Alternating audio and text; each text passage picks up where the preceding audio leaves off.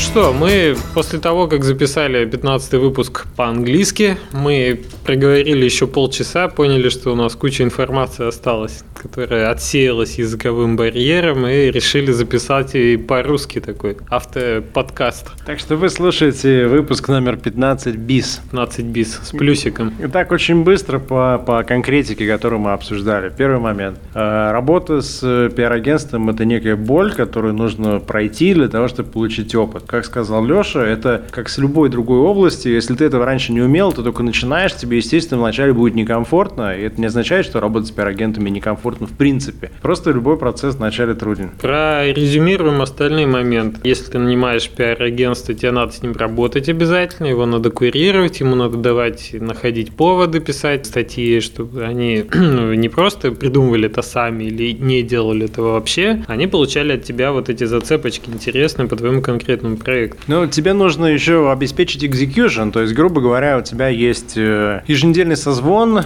и э, ты говоришь агенту, ребят, давайте мы устроим небольшую пресс-конференцию, там, или, например, мы что-нибудь покажем на такой-то выставке, начинаем работать, и они тебе говорят, да, хорошо, дай мне знать, что у тебя будет за версия, какие у тебя будут материалы. Хорошо, проходит неделя, вы созваниваетесь, выясняется, что твоя команда так и не подготовила этих материалов. Или вы обещали офигительный арт, а арт не офигительный, или он опять задерживается и так далее. То есть вы ты понимаешь, да? Если ты потратил время агента на то, чтобы договориться о, об эксклюзиве, но потом эксклюзив у тебя сорвался, ну, агент проблемы. не виноват, да? И это одна из проблем, только вот у меня сейчас есть опыт ведения, ну как, не ведения, я бы даже сказал, публикации по своему проекту на сайте, на своем.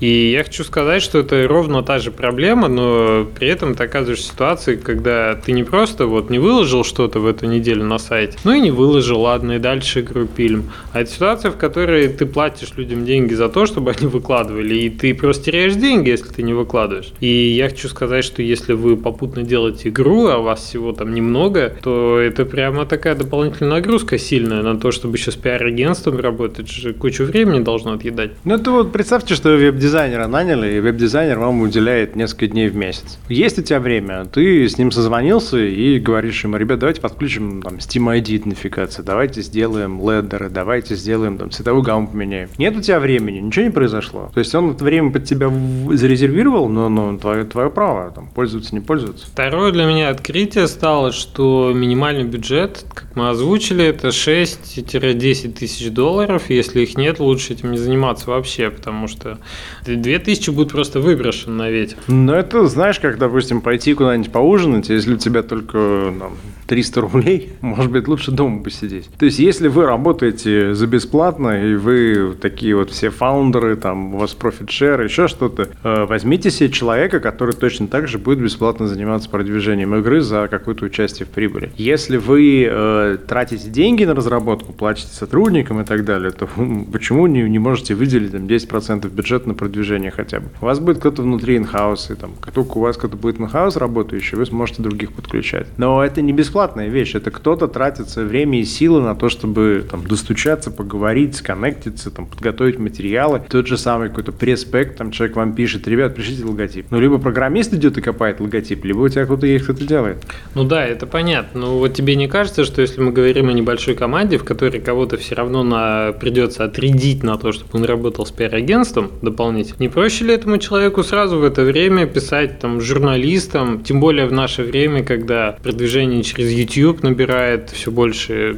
веса в продвижении игры. Я, я думаю так, что э, самая простая аналогия, которая у меня есть, это то, что если ты работаешь юристом внутри игровой компании, ну или не только игровой компании, любой большой компании, то ты всегда себя воспринимаешь как юриста, координирующего внешние юридические фирмы. Потому что, когда ты идешь э, в суд в Швеции, ты привлекаешь и находишь правильную шведскую контору, которая с тобой пойдет. Когда у тебя спор с налоговой, ты находишь правильного налогового юриста и так далее. То есть ты, будучи юристом, понимаешь, кто хороший, а кто плохой, но ты не делаешь это все, потому что ты не можешь быть специалистом, размазанным вообще по всему. Я слабо верю верю в э, специалиста, который э, крутой пиарщик во Франции, одновременно в UK и в Германии, и в Америке. Ты должен говорить на пяти языках, и я не знаю, вообще, ты должен не спать, наверное, и круглосуточно вещать. Во всех крупных компаниях всегда есть региональный пиар-менеджер. Если ты едешь на ивент э, Намка Бандай, у тебя пять пиар-команд со всего мира. Если ты посмотришь на Wargaming, у тебя на каждом регионе свои собственные люди. И, и это, это не потому, что там дураки сидят, да? То есть э, все равно тот факт, что тебе надо больше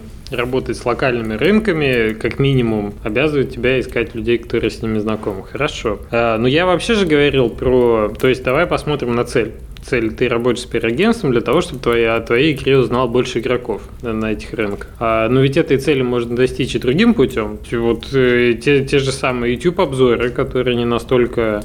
Я не знаю, это вот тема отдельного подкаста, там, работа с YouTube персоналями. Не давай, я думаю, что тема за пределами этого, потому что мы сейчас говорим только про медиа, мы начинаем с презумпции, что пока еще имеет смысл работать с журналистами. Когда потеряет смысл, тогда нужно уже говорить о том, как работать с другими каналами, с комьюнити. Хорошо, я, я, видимо, пытаюсь идти туда, где мне комфортнее, потому что у меня опыта работы с пиар-агентством нет. Я думаю, как бы этого избежать-то вообще.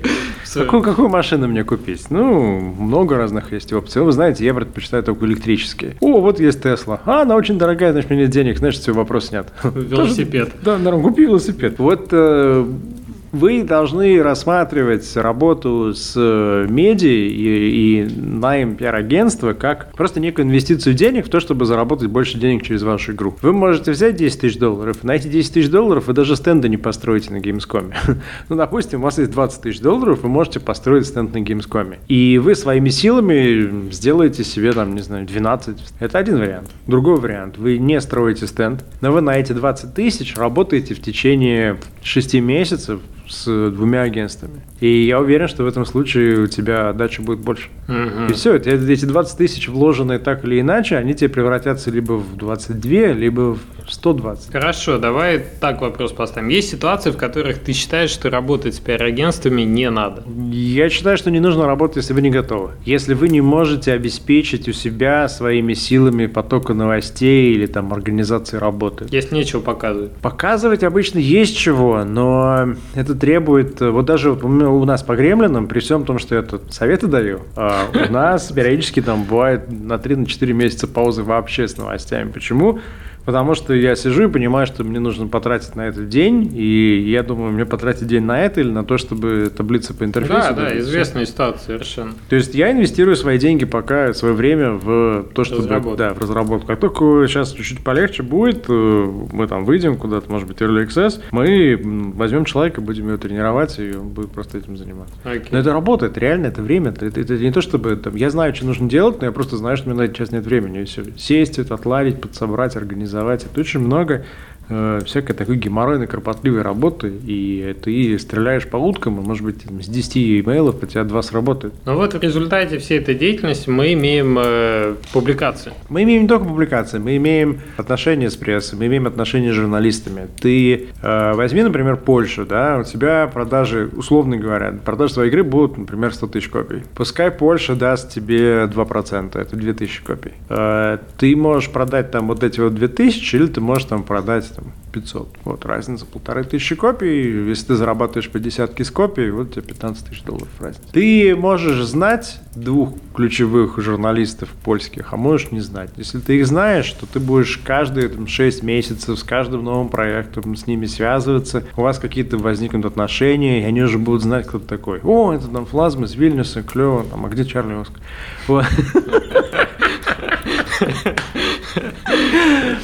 А, и ты вот в это инвестируешь, понимаешь? То есть ты, ты каждую поездку на территорию, на каждую выставку, ты улучшаешь свои отношения с такими ключевыми людьми. И это особенно касается трудных рынков, там, например, Франции. Ты человека увидел, с ним обнялся, чайку выпил, он понял, кто ты, и у тебя на следующий год или с итальянскими ребятами, у тебя на следующий год отличные отношения с ним. И ты можешь большего по своей следующей игре. Да, я это понимаю. Когда уже такие завязываются контакты более-менее профессиональные, то проще, в общем, и диалог строится и так далее. Если мало денег, не стоит работать с пиар-агентствами, если не готова игра, не стоит работать. Но мы говорили о том, что начинать надо за где-то 2-3 месяца до релиза и заканчивать там никогда, пока игра продается. То есть постоянно это идет процесс, э, который вы умножаете свои прибыли. Если вы вкладываете больше, вы больше получаете. Ну, да, там был вопрос насчет того, могут ли отказаться агентства и нормально ли, что они отказываются. Абсолютно нормально, что они отказываются. То есть, если ты раньше не работал с этой студией, ты не знаешь, они тебе дают материал или нет.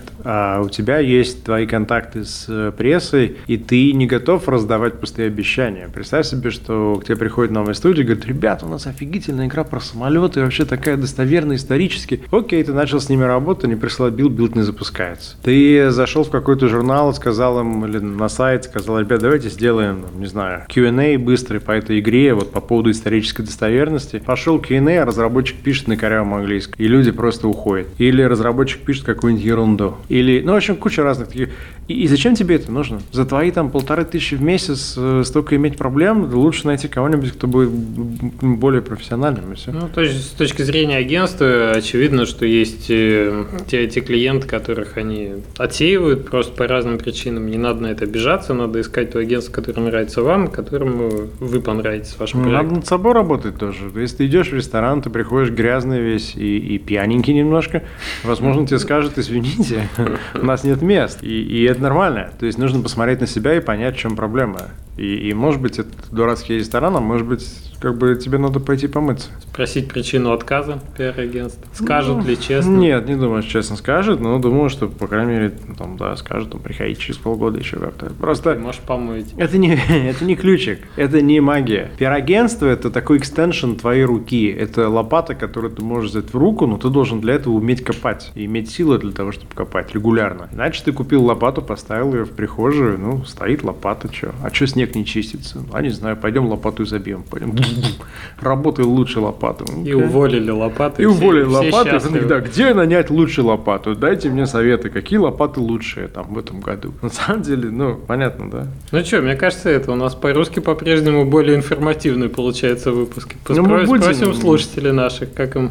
Вот, вот, вот, ты обрати внимание, да, что это такая ситуация совершенно у разработчиков. И если они не будут говорить, не будут делать усилия э, общаться по-английски, английский, то они никогда не получат друзей разработчиков из других стран. Они будут вот в этом своем бабле социальном. То есть это закрытый такой вообще изолированный просто водохранилище, и где-то в океане плавают киты и поют, и дельфины играют. Вот, вот я считаю, что те, кто сидят в изолированных комьюнити, это прям до свидания. То есть, как мы узнали про игру This War of Mine? Потому что кто-то написал по-польски в Твиттере? Или потому что 11-Bit Studios пишет по-английски? Я думаю, что по-английски. Не, ну это очевидно, что, конечно, игру надо продвигать по-английски. И Тут... комьюнити тоже. Если вы разработчики, вы найдете друзей, говоря по-английски и пиша по-английски. Это ровно то, почему я перестал по-русски писать в и этой пися по-английски. И пися, и, и, и, и пися, и так далее. Да, да. Все, я думаю, пора заканчивать наш и дополнительный подкаст. Уже на вопросы по пиар-агентству основные мы ответили. Ответили на дополнительный вопрос. Но если еще какие-то появятся, приходите, спрашивайте. А третья часть подкаста, она будет уже просто краткой и эмоциональной. Типа...